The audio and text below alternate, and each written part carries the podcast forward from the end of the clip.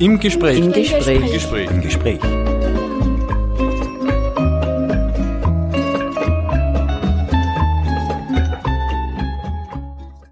Ich freue mich, dass ihr wieder dabei seid bei der Sendung im Gespräch. Und heute habe ich einen wunderbaren Gast am Telefon da, nämlich die Iris Höllhuber vom Kinderschutzzentrum Wigwam. Und wir möchten sie in der nächsten Stunde einfach über das Thema Kinderschutz unterhalten. Ja, dann hallo Iris. Äh, Hallo, freut mich, dass du heute am Telefon da von deiner Arbeit erzählst. Du bist aus dem Kinderschutzzentrum Wigwam in Steyr und Kirchdorf. Genau. Genau, und da hätte ich einfach gebeten, dass du dich selber mal äh, kurz vorstößt. Wer bist du, was du dort genau machst? Und dann vielleicht im Anschluss gleich sagst, was macht sie im Kinderschutzzentrum? Was ist das? Weil vom Namen her kennt man es, hätte ich jetzt einmal gesagt. Und was macht sie da eigentlich genau? Ja. Äh, ja, also mein Name ist Iris Höllhuber und ich bin im Kinderschutzzentrum ähm, Kirchdorf tätig. Also Kirchdorf gehört zu Steyr, also äh, das Kinderschutzzentrum Wigwam. Ähm, ich bin dort Psychotherapeutin und bin halt äh, natürlich als Psychotherapeutin vor allem für die Kinder und Jugendlichen zuständig, ähm, also um Psychotherapie durchzuführen, genauso aber auch in der Elternberatung und äh, in der Prozessbegleitung. Aber da sind wir eigentlich dann eh so mitten im Thema drinnen, also was das eigentliche Kinderschutzzentrum Mhm. alles genau macht und äh, wer wir eigentlich sind. Also wir sind eine Familienberatungsstelle mit dem Schwerpunkt Kinderschutz, drum eben auch Kinderschutzzentrum. Und das heißt, äh, dass wir für alle Kinder und Jugendlichen im Alter zwischen 0 und 18 äh, und deren Familien zuständig sind, die in irgendeiner Art und Weise ähm, von Gewalt betroffen, bedroht sind oder auch Gewalt erlebt haben. Mhm. Und um eben die Familien, die natürlich da ja, viel erlebt haben und in dieser schwierigen Zeit, damit wir die eben bestmöglich unterstützen können, haben wir halt so ein Pool an, an Beratungsangeboten, die wir anbieten können, wo wir uns immer ganz genau anschauen, wann die Familien an uns wenden, ähm, was in diesem Fall jeweils das Allerbeste ist. Also es gibt Familien, wo man sagen, okay, da brauchen wir gleich ein Psychotherapieangebot für die Kinder, weil die traumatisiert sind, weil da was ganz Schlimmes passiert ist, deren behandlungsbedürftig sind sozusagen. Mhm. Ähm, es gibt auch Familien, wo man sagen, da müsste man mal mit den Eltern beginnen, in der Elternberatung. Das ist also ein Angebot von uns, Erziehungsberatung. Und dann haben wir natürlich auch immer wieder, wenn es um Gewalt geht, kann es immer sein, dass eben schon ein Strafprozess läuft, eine Anzeige angedacht wird. Ähm, und da machen wir in Prozessbegleitung. Das bedeutet, dass wir die Kinder äh, im besten Fall schon zur Anzeige mitbegleiten, ähm, die Kinder da einfach gut vorbereiten, was kommt da auf sie zu, ähm, was macht der Polizist, was macht äh, der Staatsanwalt, die Staatsanwältin, was passiert dann bei Gericht, weil da natürlich viel Unsicherheit ist. Mhm. Ja. Ähm, genau. Also das sind Psychotherapie, dann die Elternberatung und äh, die Prozessbegleitung. Das ist sozusagen unsere Kernausgabe. Im direkten Klientenkontakt hat man da die Statistik eben aus, äh, aus dem Jahr 2018. Da haben wir insgesamt 2326 Stunden direkte Betreuungszeit geleistet in unseren drei Bezirken. Also das ist vielleicht nur wichtig zu sagen, wir sind eben das Kinderschutzzentrum Wigwam äh, hat die Hauptzentrale sozusagen in Steyr.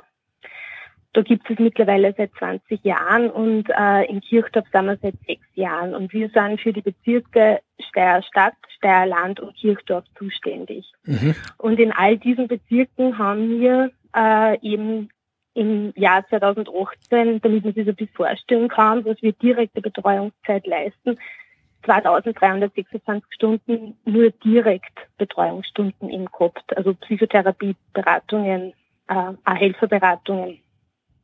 Genau. Ähm, das bringt mich dann auch zum nächsten Punkt, also jetzt sind die Angebote direkt für die Familien. Ja. Ähm, und dann haben wir aber auch noch sowas wie, wir nennen es Helferinnenberatungen. Das heißt, das äh, ist eine Beratung für alle Mitarbeiterinnen von und Mitarbeitern von allen Einrichtungen, ja, aber nicht nur für alle Einrichtungen, sondern auch jetzt zum Beispiel für einen Nachbarn, der sich um ein Kind Sorgen macht. Also alle, die irgendwie mit Kindern zu tun haben, äh, sich Sorgen machen, haben mir das Angebot, dass sie sich bei uns melden können und wir dann gemeinsam mit äh, den Personen, die da anrufen, entweder telefonisch oder aber auch oft sagen, bitte kommen Sie einfach vorbei, besprechen wir das, gemeinsam zu ordnen und zu schauen, äh, was sind die nächsten Schritte und ähm, was ist jetzt einfach auch wichtig zu tun. Also das ist im Auge von Lehrerinnen, Kindergartenpädagoginnen, Tagesmütter, Trainer von Sportvereinen genauso oder eben äh, von anderen Personen, die in Vereinen mit Kindern viel zu tun haben und sie eben Sorgen oder Gedanken um ein Kind machen. Okay, das kann man so sehen als vorgelagerte Gefährdungsmeldung, also bevor man zur Kinder- und Jugendhilfe geht, dass man einmal bei euch nachfragt, wie ihr das einschätzt. Kann man das so sagen? Ähm, genau, man kann gern da eben vorher bei uns anrufen. Es gibt eben so Fälle, wo es einmal nur darum geht, dass jemand so einen Verdacht und Sorge hat ne, und irgendwie nicht so genau weiß, ah, will mich da eh wird schon nicht so schlimm sein, das hören wir auch immer wieder. Mhm. Äh, und da einfach dann ganz genauer zu schauen, was sind jetzt überhaupt Rechte und Pflichten, ja, wenn es um eine Gefährdung geht von einem Kind oder auch einen Verdacht, sind Einrichtungen sowieso in dieser Pflicht, in der Meldepflicht. Ähm, und dass wir dann auch dahingehend auch beraten, dass man so, in dem Fall bleibt es eh nicht aus, dass man melden muss. Mhm, okay. Ja. Genau, also es ist einfach wichtig für den Schutz des Kindes. In den meisten Fällen ist es immer so. Mhm, also Manchmal gelingt es auch an, dass, dass sich jemand Sorgen macht und sagt, mal, es wäre irgendwie wichtig, dass, ähm, dass die Eltern da Unterstützung kriegen, wenn Eltern zum Beispiel auch überfordert sind. Und dann ist es oft so, dass es gelingt, dass, dass äh, dann die Lehrerinnen das gut einleiten kann, dass diese Familie bei uns landet. Mhm, ja, okay. Nicht direkt um einen Schutz also genau, also dadurch der Schutz hergestellt werden kann. Okay, das heißt, äh, nicht nur unter Anführungszeichen für Lehrerinnen und Lehrer, sondern auch für andere mhm. Institutionen, hast du gesagt? Genau, für alle Institutionen, die sich irgendwie Sorgen machen und nicht nur Institutionen, sondern äh, auch Privatpersonen, ne, die in der Nachbarschaft ein Kind haben und sagen, wow, die schreit irgendwie immer und ich weiß nicht, was da los ist oder genau, sie Sorgen um ein Kind macht. Okay. Mhm. Oder in der Familie, die Tante, der Onkel, ja immer. Ja. Also jeder kann da anrufen bei uns, der die Sorgen um ein Kind macht, dass ein Kind ähm, gefährdet ist. Also wir sehen, sehen uns sozusagen als regionale Anlaufstelle für alle möglichen Sorgen rund um das Kind und den Jugendlichen. Genau, und da versuchen wir halt ähm, natürlich, wenn es um Kinderschutz geht, wir sehen das sehr breit und wir wissen aus unserer Erfahrung auch, dass Kinderschutzarbeit nichts ist, was man alleine stemmen kann. Auch das Kinderschutzzentrum Wittwam nicht. Das heißt, wir brauchen äh, einen intensiven Kontakt auch mit alle Vernetzungspartnern. Also das ist also ein Teil unserer Arbeit, immer wieder in Kontakt zu gehen mit den anderen Institutionen um einfach einen reibungslosen Ablauf auch sicherzustellen, um sie da auszutauschen. Mhm. Äh, wir machen auch viel Fortbildungen und Vorträge, vor allem eben für Lehrer und, und Kindergärtnerinnen, weil die natürlich die Berufsgruppe sind, die am allerengsten mit Kindern zusammenarbeiten. Ganz viel natürlich auch mitkriegen. Und wir werden auch immer wieder von, von Einrichtungen eingeladen, zu sagen, mal, bitte kommt vorbei, das machen wir sehr gern, um einen Fall zu besprechen oder um einfach auch Infos zu geben, was, was tut man denn eigentlich, wenn ich eine Sorge habe um ein Kind. Mhm. Also wenn jetzt, aus der Erfahrung ist es so, wenn irgendwas ganz Konkretes ist, ja, wenn man weiß, ah, das Kind ist geschlagen worden oder das Kind da sieht man auch was, da muss man eh nicht diskutieren, ja, das ist eigentlich immer ganz klar, okay, da muss man melden und schwieriger wird es schon so bei dem, ah, ich, ich kann es nicht beweisen, ich weiß nicht, aber ich spüre, es passt was nicht, das sind eigentlich die meisten Fälle. Mhm. Ähm, und dass wir da quasi dann auch gemeinsam äh, mit den Personen dann beraten, wie wie kann das gut gehen für das Kind, dass der Schutz hergestellt ist und das Bauchgefühl ist ja unser Instrument sozusagen. Dann, wenn wir wahrnehmen, da stimmt was nicht, ja, das Kind geht mir nicht aus dem Kopf, dann äh, ist meistens großer Handlungsbedarf. Und darum ist es auch wichtig, dass wir viel zusammenarbeiten. Wir machen auch regelmäßig äh, schon fix, also so Expertinnen-Austausch mit den Vernetzungspartnern zu verschiedensten Themen. Ja, was heißt Vernachlässigung? Äh, wie wirkt sie beobachtete Gewalt auf Kinder aus? Ähm, ja, Kinder aus alkoholbelasteten Familien und, und, und. Mhm. Ja, wo dann auch viele Experten äh, aus der Region zu uns kommen, aus unterschiedlichen Einrichtungen und auch so quasi, wo wir über dieses Thema diskutieren, was gibt's da für Erfahrungen, was fehlt vielleicht da, äh, was braucht es auch, mal so ein Input von uns, das ist unsere Erfahrung damit. Ja, also du siehst, ja. unser Feld, das ist äh, sehr weit und sehr herausfordernd, ja. Dann stellt sich natürlich immer die Frage der Finanzierung, gerade in, in ja. diesen Zeiten äh, im Sozialbereich. Wie schaut's denn da mhm. aus bei euch? Ähm, ja, also das Kinderschutzzentrum wird ähm, vom Land Oberösterreich, von der Stadt Steyr, dann auch dem Justizministerium äh, finanziert, auch vom ähm, Familienministerium und dem Sozialhilfeverband in Kirchdorf. Ähm, und darüber hinaus an uns ganz wichtig da anzuführen, dass ein ganzer Beratungstag in Kirchdorf ausschließlich über, über die Spenden finanziert wird. Und ohne den Tag, aber den wir zusätzlich nur über die Spenden haben, wir haben ohnehin eine lange Wartelisten und ohne diesen Tag wird die Wartelisten ähm, explodieren. Mhm, okay. Und äh, in dem Zusammenhang äh, wollen wir uns alle Unterstützerinnen und Unterstützern äh, recht herzlich bedanken und auch vor allem auch den Club der Optimistinnen im Grenztor erwähnen, die uns schon seit vielen, vielen Jahren tatkräftig äh, und auch sehr großzügig unterstützen. Und es ist aber leider trotzdem zu befürchten, dass dieser dritte Öffnungstag ähm, nicht dauerhaft über Spenden finanziert werden kann und daher also wäre sehr wichtig, dass die öffentliche Hand die Finanzierung da absichert.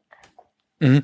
Das heißt, gibt es da Gespräche oder ist es ist das einfach ein, ein Wunsch immer jetzt? Wieder, also das, von der Geschäftsführung wird das immer wieder auch ganz klar eingefordert. Wie kommt man denn eigentlich zu euch? Wie kommen Kinder und Jugendliche zu euch? Wie ist da das Prozedere? Ja, ja. Ähm, es gibt im Grunde zwei verschiedene Wege.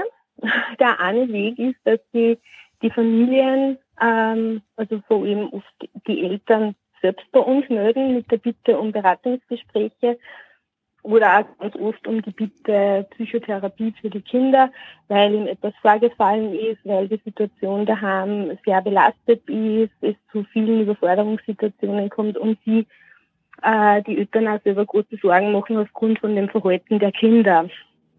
Mhm. Und ähm, da die, die Eltern selbst ähm, quasi das initiieren, dass sie Beratungsgespräche bei uns auch in Anspruch nehmen. Also das ist der eine Weg oder eben auch manchmal ist es auch so, dass Jugendliche selbst zu uns kommen. Es ist ja gesetzlich geregelt, dass äh, die Jugendlichen ab dem 14. Lebensjahr bei uns auch Beratungsgespräche in Anspruch nehmen dürfen, ohne dass jetzt äh, die Eltern davon Bescheid wissen müssen oder das Einwilligen. Das kommt auch immer wieder vor, dass eben äh, Jugendliche selbst bei uns klopfen, anrufen und sagen, bitte, ich möchte mal vorbeikommen. Ähm, mir geht's nicht gut. Mhm. Die sind natürlich ähm, sehr, sehr mutig von diesen Jugendlichen in dem Alter. Kommt immer wieder vor. Also das sind, äh, wir nennen es, das sind die Selbstmelder, die selbst äh, in der Situation sind und sagen, wir wollen uns Hilfe suchen. Äh, aus unserer Statistik geht hervor, dass 45 Prozent unserer Familien auf diesen Weg zu uns kommen. Also, dass sie sich selbst melden. Der zweite Weg, das sind dann ähm, sozusagen die Fremdmelder. Das ist dann, wenn andere Einrichtungen sagen, bitte geht's ins Wiesbaden. Ähm, wichtig dazu ist vielleicht, dass wir, das haben wir gelernt in der Kinderschutzarbeit, dass nur gemeinsam gelingen kann. Also das ist immer ganz wichtig, dieser Austausch, die Meinungen der anderen sehr erfahrenen Kolleginnen und Kollegen ähm, damit das Kind rasch geschützt ist. Ja, oder die richtige, äh, das richtige Beratungsangebot, Setting, Physiotherapie bekommt. Mhm, okay. Und ist äh, so eine Qualitätssicherung, dass wir immer wieder gemeinsam auf die Fälle schauen und nicht jeder allein dahin arbeitet. Ja, also und es ist ja schon auch so, dass man oft denkt, dass das Kind ja so weit weg ist. Bei uns in der Schule oder bei uns im kleinen Dörfchen oder bei uns oder passiert ja nicht. Ja, das ist ja, das ist einfach so weit weg. Denkt man oft, ja. Es ist so so ein, natürlich ein Tabuthema. Ja, es wird da oft nicht so, so hingeschaut oder man wird überfordert natürlich riesen Zivilcourage zu sagen, heißt, wie, wie dann mit ihm mit. Mhm. Ja, ähm, wo sowas kommt wie, ja, man merkt irgendwie, das ist ja Wahnsinn, was da passiert, aber irgendwie dort tut man auch nichts. Und das erfordert natürlich ein riesen Zivilcourage, dass man dort hinschaut und, und das ist definitiv nicht einfach und dann braucht äh, oft also was an Austausch mit anderen lernen, dass das wirklich in Ordnung ist. Ja? Ähm, dass man ihn dann wohl einmischen kann, um das Kind zu schützen. Also da gibt es eben so eine Studie dazu, dass Durchschnitt Kinder durchschnittlich siebenmal sich zu einem Erwachsenen wenden müssen, bis diesem Kind endlich geholfen wird. Also das ist ja massiv erschreckend, mhm. weil das ist ja nur eine Durchschnittszahl. Mhm. Und, äh, und da ist es eben für uns, wenn man sagen, es darf kein Signal von einem Kind verloren gehen. Also dort nur zu sensibilisieren und sagen, okay, die Kinder werden auf jeden Fall ernst genommen. Genau, Kinder werden auf jeden Fall ernst genommen. Also wir nehmen die Kinder ganz klar ernst. Äh, wenn ein Kind was sagt, ist eine ganz klar Partei ne? also ein für das Kind. Ähm, genau, für die stehen wir. Wir nehmen Kinder. ja. Ja, Iris, jetzt hast du eine Musik mitgebracht und ich hätte vorgeschlagen, dass wir jetzt den ersten Titel spielen und gleich den passendsten zum Thema hätte ich vorgeschlagen und das wäre vom Herbert Grönemeyer Kinder an die Macht.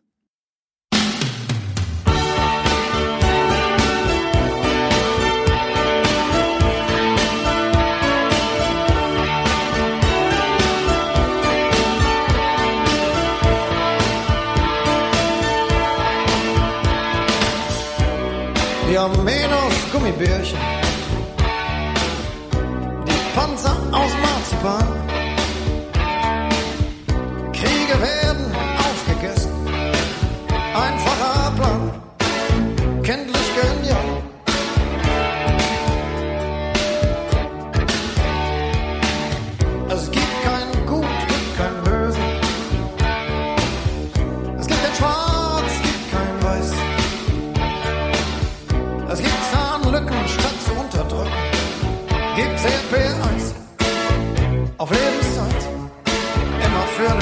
eine Überraschung gut. Gebt den Kindern das Kommando, sie berechnen nicht, was sie tun. Die Welt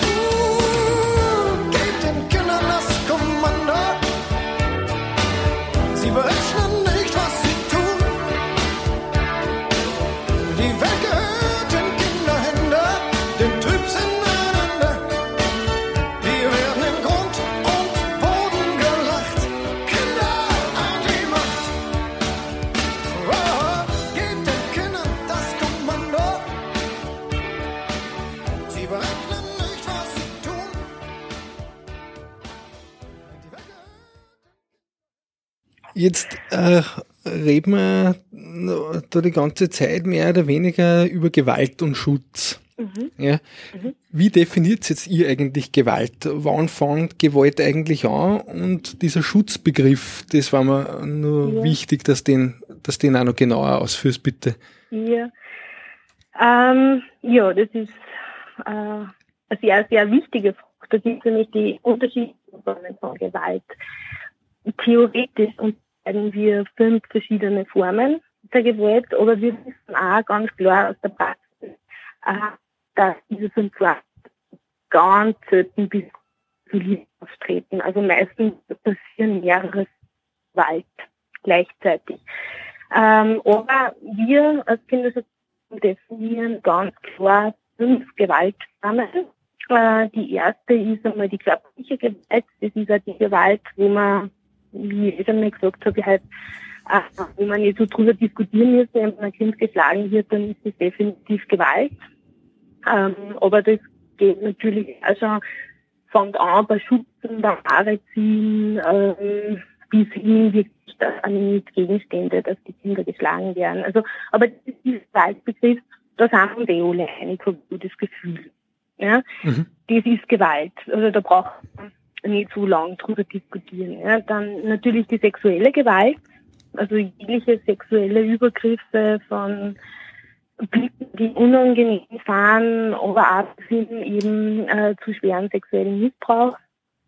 Dann die seelische Gewalt, hm, die ganz, ganz häufig passiert und nicht so gesehen wird.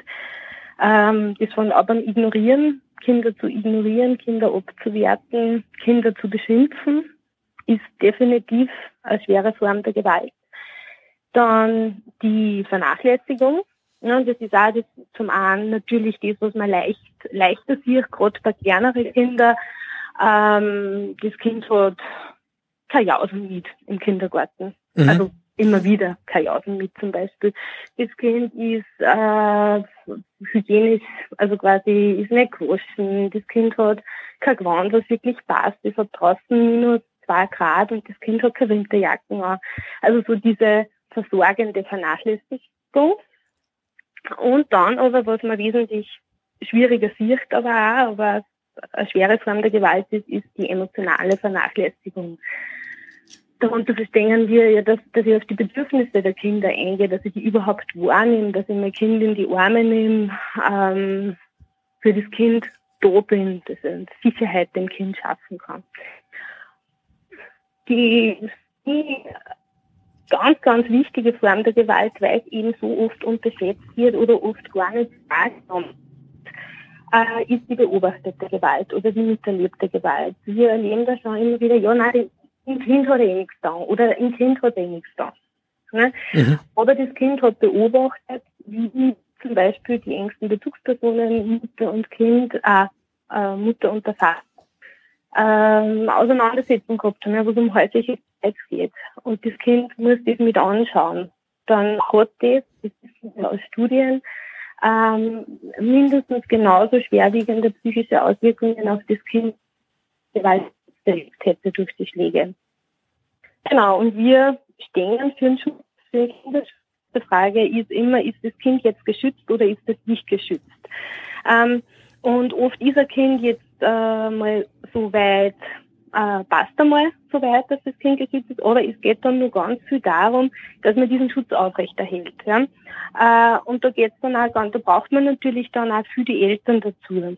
Ja, dass man die Eltern mit am Boot hat, dass man die Eltern auch sensibilisiert dafür, ähm, auf ähm, die Bedürfnisse der Kinder eingehen zu können, die wahrnehmen zu können, ähm, auch Beratung in Richtung gewaltfreie Erziehung eben dann anzubieten und also eine Sensibilisierung dafür zu schaffen, was Schutz heißt, dass es nicht okay ist, wenn man für Kinder lässt oder dass man, ähm, dass man als Bezugsperson dafür verantwortlich ist, das Kind zu schützen. Das ist da so unsere Aufgabe dann, um diesen Schutz längerfristig oder halt einfach auch her äh, zu stabilisieren sozusagen. Ja.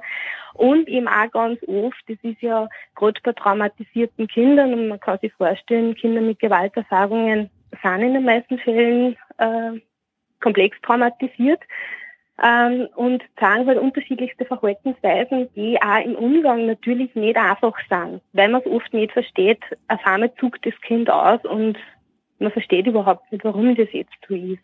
Also das ist auch eine große Aufgabe von uns, einfach viel, wir nennen das Psychoedukation, also die Eltern auch, auch ganz viel über Traumatisierungen und ähm, also zu erklären, damit Eltern dann diese, ich nenne es mal Auszucker, äh, auch nicht so persönlich nehmen können und trotzdem gut für das Kind da sein können.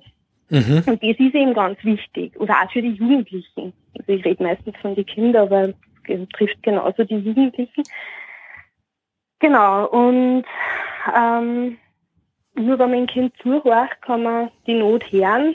Und unser Ziel ist es ja, dass das dann die Eltern ähm, selber kennen. Ja, okay. Dann haben wir es geschafft. Mhm. Lange Rede, kurzer Sinn. Kinderschutz ist sehr komplex und jeder Fall ist definitiv anders als der andere. Also es gibt keine zwei gleichen Fälle ähm, eher wie meistens. Und ja.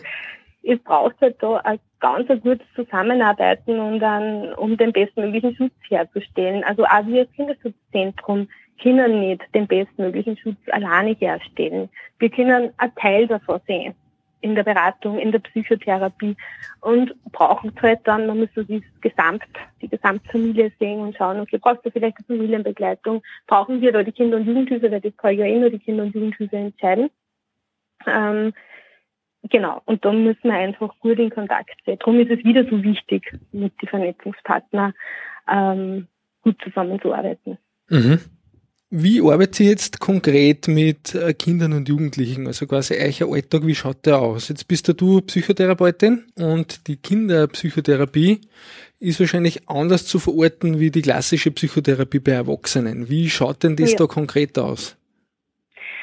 Ähm, jo, also wann wir Kinderpsychotherapie anbieten, ähm, das ist ja auch mal, das muss man auch mal entscheiden, ist das jetzt sinnvoll oder ist das nicht sinnvoll. Bei Kindern, die noch nicht geschützt sind, ist eine, ist eine Psychotherapie noch nicht sinnvoll, weil es natürlich für diese Kinder dann nicht möglich ist, äh, bestimmte Gefühle oder aber Jugendlichen ja bestimmte, sie auf bestimmte Gefühle einzulassen, weil das würde ja, das würde gar nicht gehen, wenn die Kinder dann wieder heimgehen und dann wieder derselben Situation ausgeliefert sind. Ähm, wir haben äh, vor allem den Zugang, dass wir in der Psychotherapie sehr ressourcenstärkend sind. Also dann, wenn ein Kind eben geschützt ist und wir sagen, was wir, wir machen Psychotherapie, dann haben wir einen sehr ressourcenstärkenden Zugang. Also wir versuchen eben mit den Kindern ganz klar die Kinder deutlich zu machen, dass wir sie nicht nur als Opfer sehen, sondern dass wir die Kinder auch in all ihren Stärken sehen, was gut können, was machen, ähm, generell sie wahrzunehmen, einer zuzuhören. Und natürlich ist umso jünger die Kinder sind, umso äh, mehr wird über das Spiel kommuniziert. Ja, und ist das natürlich nicht so eine klassische Psychotherapie wie mit Erwachsenen. Man sitzt die gegenüber und dann redet man nur drüber, wie es einem geht. Ja. Das geht bei Kindern äh, natürlich nicht, weil die kommen bei uns, also äh, man sieht auf der Homepage auch Bilder von unserem Therapieraum, der ist gefüllt mit Materialien und mit Spielsachen. Ja, und da Kinder reinkommen, dann wollen die spielen. klarerweise. Ja. Und das ist aber auch, also das ist ja auch der Sinn, ja, dass man bestimmte, gerade im Rollenspiel, äh, viele Erlebnisse auch spielen kann, ja, und dann auch ist dann meine Aufgabe, dann auch als Psychotherapeutin andere Lösungsvorschläge dann auch zu spielen, ja, damit das Kind dann da nicht festhängt. Mhm. Ähm, also so funktioniert ganz viel Beziehungsarbeit natürlich. Und das Besondere an der Kinderpsychotherapie ist natürlich, äh, dass Kinder abhängig sind von ihrer Bezugspersonen. Das bedeutet, wir brauchen natürlich die Eltern aber einer auch beim therapeutischen Prozess, nämlich, dass das, was wir in die Therapiestunden erarbeiten, dann auch in den Alltag transformiert wird, also transportiert wird. Dass das dann auch im Alltag so passiert. Und darum gibt es natürlich auch da viele Verlaufsgespräche mit die, mit die Eltern, äh, was wichtig ist. Und ähm, genau, und ganz wichtig ist auch immer, dass die Kinder auch das Gefühl haben, sie dürfen eh zu uns kommen. Mhm. Ja, es gibt natürlich auch immer, wann Gewalt passiert ist, dann äh, macht es ja auch, für die Eltern ist ja das auch nicht leicht. Ja, das ist oft eine große Scham, die auftritt. Das ist manchmal auch so, was was passiert da, also eine Verunsicherung, was machen wir da jetzt eigentlich auch. Äh, und darum ist es so wichtig, dass dass wir auch vorher gut in Kontakt mit den Eltern sind, dass die das Gefühl haben, ja, das ist gut, wenn die Kinder auch zu uns kommen. Weil wenn ich ein Kind in Therapie habe und gleichzeitig wird das Kind dann immer recht ausgeflasht daheim, oder wird immer gesagt, na, na, Therapie, das ist ja eher Blödsinn, ich will gar nicht, dass du gehst, dann ist das Kind in so einer, in so einem Konflikt drinnen, dass das schon Destruktive ist für das Kind, dass man gar keine Therapie kriegt, in manchen Fällen. Und darum ist es da einfach auch immer so wichtig und plädieren wir auch immer dafür zu sagen, wir brauchen auch die Eltern. Mhm. Ohne die geht's nicht. Also, dass da in guten Kontakt bleibt mit den Eltern. Genau. Ähm, ja, und weil du ihn gefragt hast, so wie unsere tägliche Arbeit auch immer ausschaut, ähm, manchmal sind wir auch damit konfrontiert, dass die Leute glauben, dass die Kinder und Jugendlichen bei uns bleiben können das können sie leider nicht, obwohl ja. wir es manchmal wünschen würden. Wir sind wirklich eine Beratungsstelle, das heißt, die Kinder und Jugendliche kommen für die eine Therapiestunde mhm. oder Beratungsstunde oder Prozessbegleitungsstunde, je nachdem, was für Setting wir halt haben und ähm, gehen dann auch wieder. Mhm, also stationäre Möglichkeit oder, oder, oder so habt ihr einfach nicht? Haben wir nicht. Nein. Wir haben ähm, also ich habe mir die, die Zahlen angeschaut, nämlich auch von der Altersverteilung, wo wir Psychotherapie anbieten. Also grundsätzlich sind wir ja für alle Kinder zwischen 0 und 18 Jahren zuständig. Mhm. Und ähm, wir haben in der Statistik äh, versucht zu erfassen, wie die Altersstruktur ist bei uns. Und die meisten äh, Psychotherapie Klienten und Klientinnen haben wir zwischen 7 und 14 Jahren, nämlich mit 70 Prozent und zwischen 15 und 18 Jahren ähm, 20 Prozent. 10 Prozent fallen auf Kinder zwischen 0 und 6. Wobei man da natürlich immer schauen muss, mit, wie das, also wie weit ist das Kind, äh, ist da überhaupt Therapie möglich. Mit manchen 5-, 6-Jährigen ist es möglich, mit manchen halt auch noch nicht. Ja, da braucht man dann natürlich auch mehr die Eltern dann dazu. Mhm. Oder halt auch die Kinder- und Jugendhilfe. Genau, jetzt hast du gesagt, dass die Zusammenarbeit mit den Eltern sehr, sehr wichtig ist. Äh, kommen die Eltern dann auch freiwillig zu euch, beziehungsweise was heißt es dann, wenn sie nicht freiwillig kommen? Wie schaut es dann aus in der Zusammenarbeit? Ja, also eben die Selbstmelder kommen eh freiwillig, weil die haben sich ja selbst gemeldet und die, die eben nicht freiwillig kommen, die haben wir natürlich. Und ähm, da ist es schon so, dass wir halt dann versuchen, wirklich gut zu erklären, wer sind wir, was machen wir. Und ähm, dann gelingt es wirklich oft, also dann, wenn die Eltern merken, wir sind jetzt nicht die, die so, äh, was machen sie da eigentlich und äh, sie sind schon ein schlechter Elternteil, weil das machen wir nicht. Ja, wir sind davon überzeugt, dass jeder Elternteil äh, nur das Beste für sein Kind will, aber manchmal halt die Alternativen fehlen in, in konfliktbelasteten Situationen.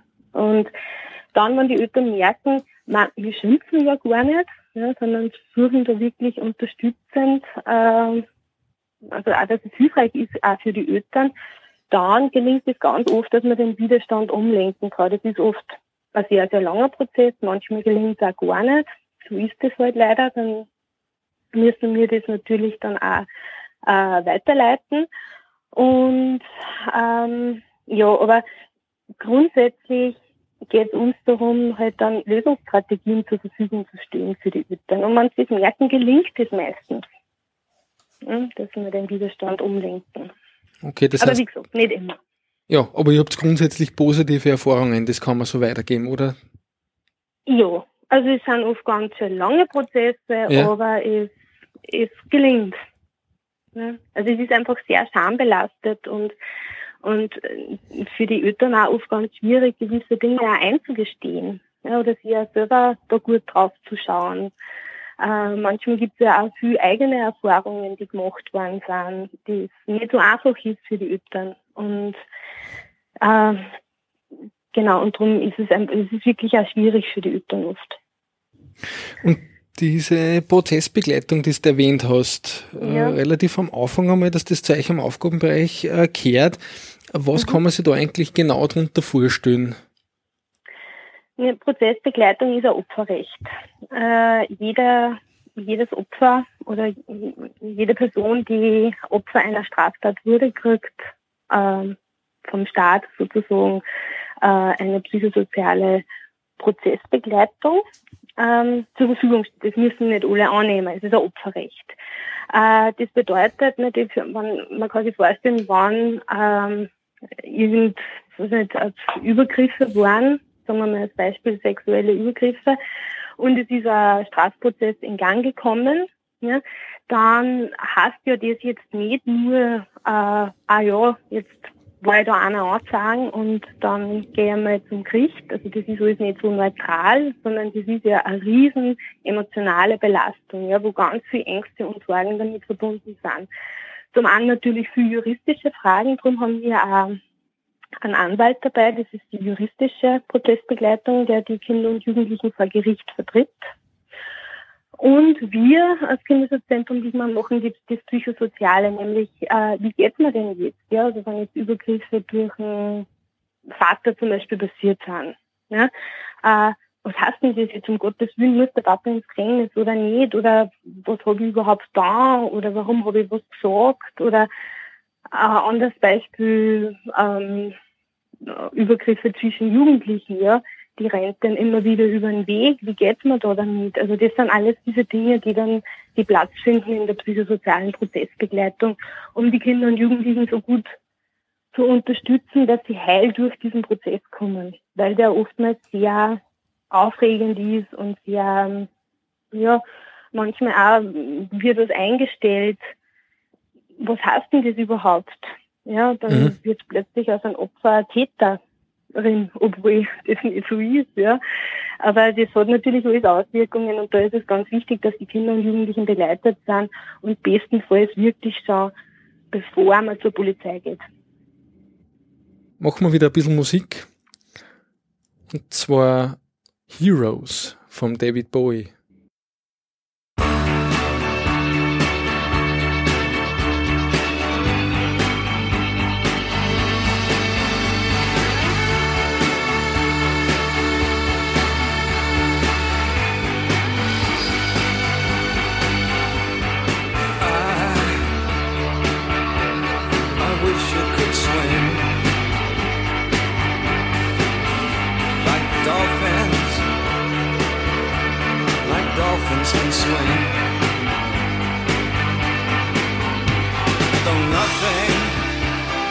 Nothing will keep us together. We can beat them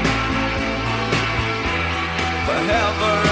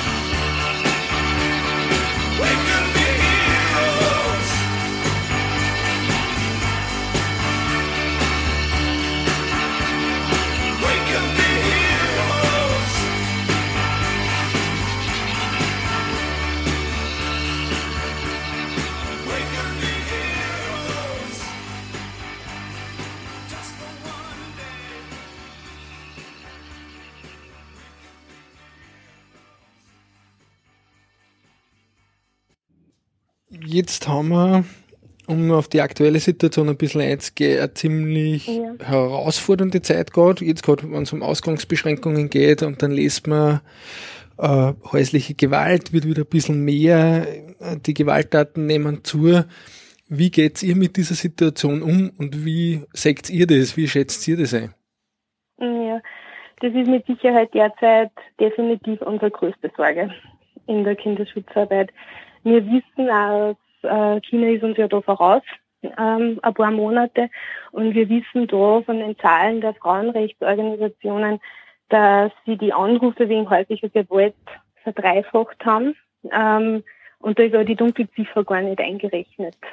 Und ähnliches erwarten wir natürlich oder ist auch für Österreich zu befürchten. Und darum arbeiten wir auch mit Hochdruck dran, dass wir für alle Kinder und Jugendliche in, telefonischen Kontakt bleiben können. Also und es sind ja auch diese persönlichen Kontakte untersagt. Ja, wir müssen uns natürlich auch an die Maßnahmen der Bundesregierung halten und wollen das auch.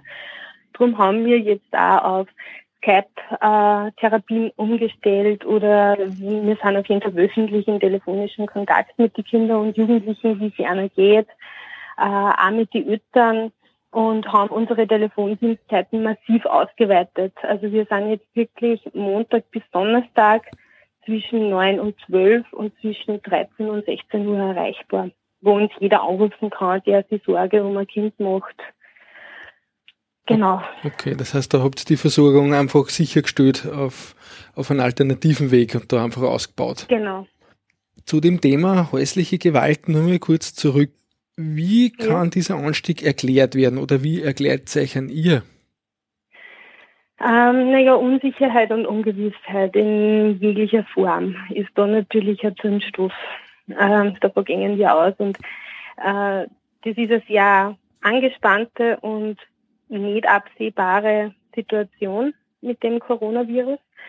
Niemand weiß, also keiner von uns weiß, wie lange wird das dauern, welche Maßnahmen kommen noch, wie, wie wird es überhaupt weitergehen. Es gibt dann diese Berichterstattungen, im Fernsehen, die teilweise auch sehr angstmachend natürlich sind. Also so von so Kriegsberichterstattungen fast wie in die, Mhm. wie viele Tote, was, was heißt das für uns alle? Ja, das macht natürlich Sorgen, Ängste.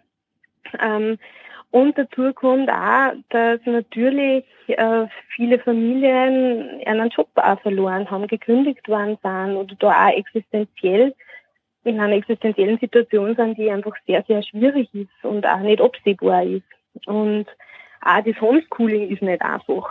Ja, Also die Kinder sind da jetzt plötzlich daheim, müssen daheim lernen, Hm. äh, auf sehr engen Raum, also pff, sehr herausfordernd. Ja. Und es entsteht Anspannung und Anspannung kann auch durch Aggression natürlich, also wird halt dann oft auch leider Gottes nicht gewaltfrei gelöst. Und daher ist uns auch ganz wichtig, also wir bleiben auch mit den Eltern in Kontakt und auch, ich, wo es darum geht, es ist ja auch, es ist ja für alle herausfordernd. Und wo es darum geht, wenn, wo wir auch beraten in die Richtung, was, was kann ich denn da, wenn ich in mir selber merke, ah, mir geht schon alles so auf die Nerven und ich halte das jetzt nicht mehr aus, ständig ist irgendwas, ja, und ich kann nicht aus. Oder was tue ich ja, wenn ich merke, dass gegen ein Kind Gewalt ausgeübt wird. Ja, ich hab, ich, ich merke in, in der Nachbarswohnung schreien die Kinder immer. Ich mache mir Sorgen, was tue ich denn da? Oder auch, ähm, was kann ich tun, wenn gegen mich Selbstgewalt ausgeübt wird? Mhm. Also für all diese Fragen, äh, damit sind wir konfrontiert und, und äh, ist es auch, also können wir nur appellieren an die Leute, meldet euch bitte. Ja, vielleicht können wir hilfreich sein.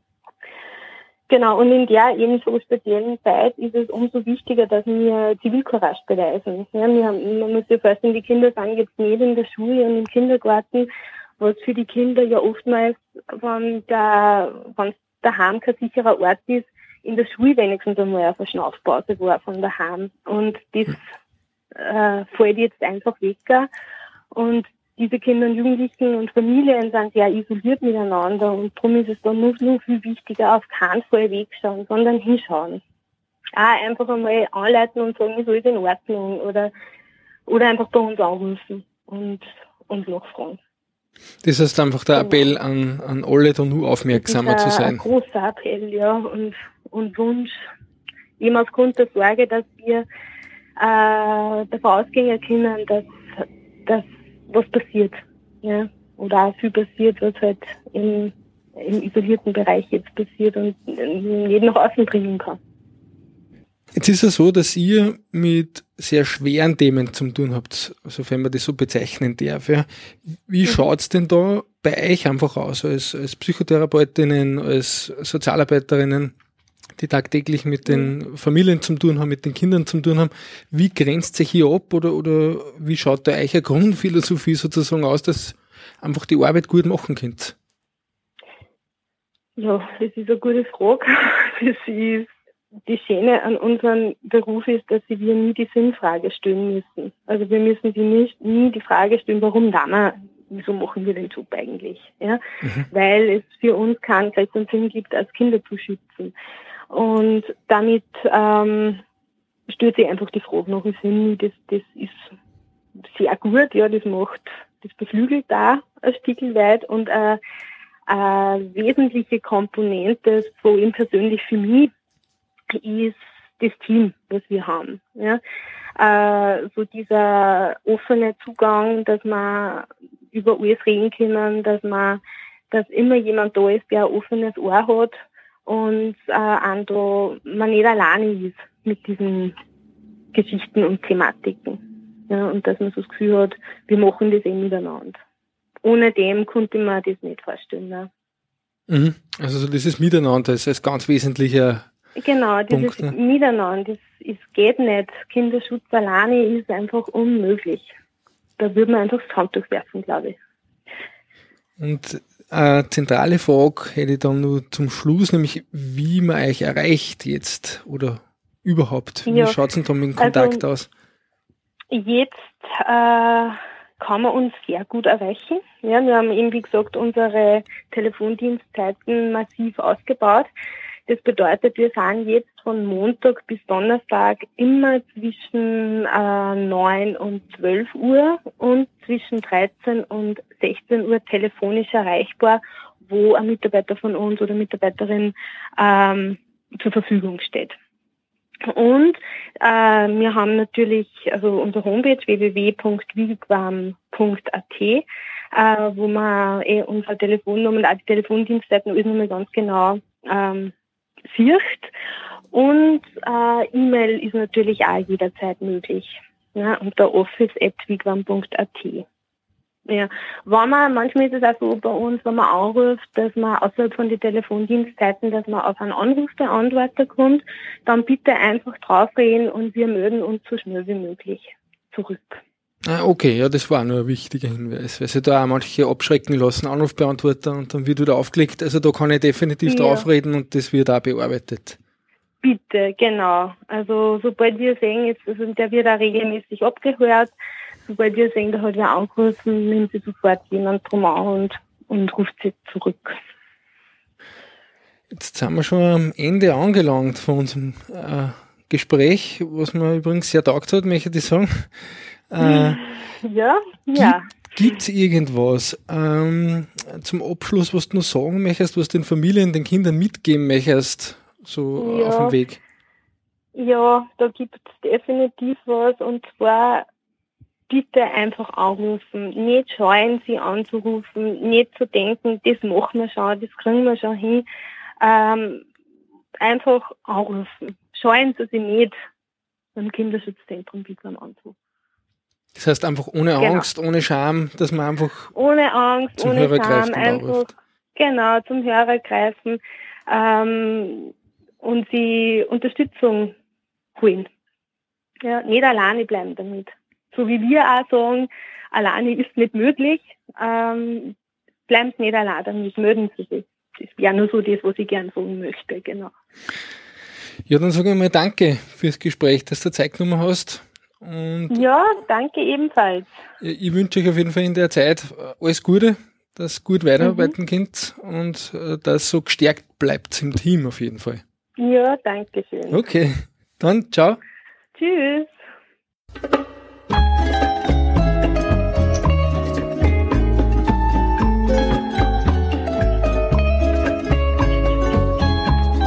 Im Gespräch. Im Gespräch. Im Gespräch. Im Gespräch. Im Gespräch.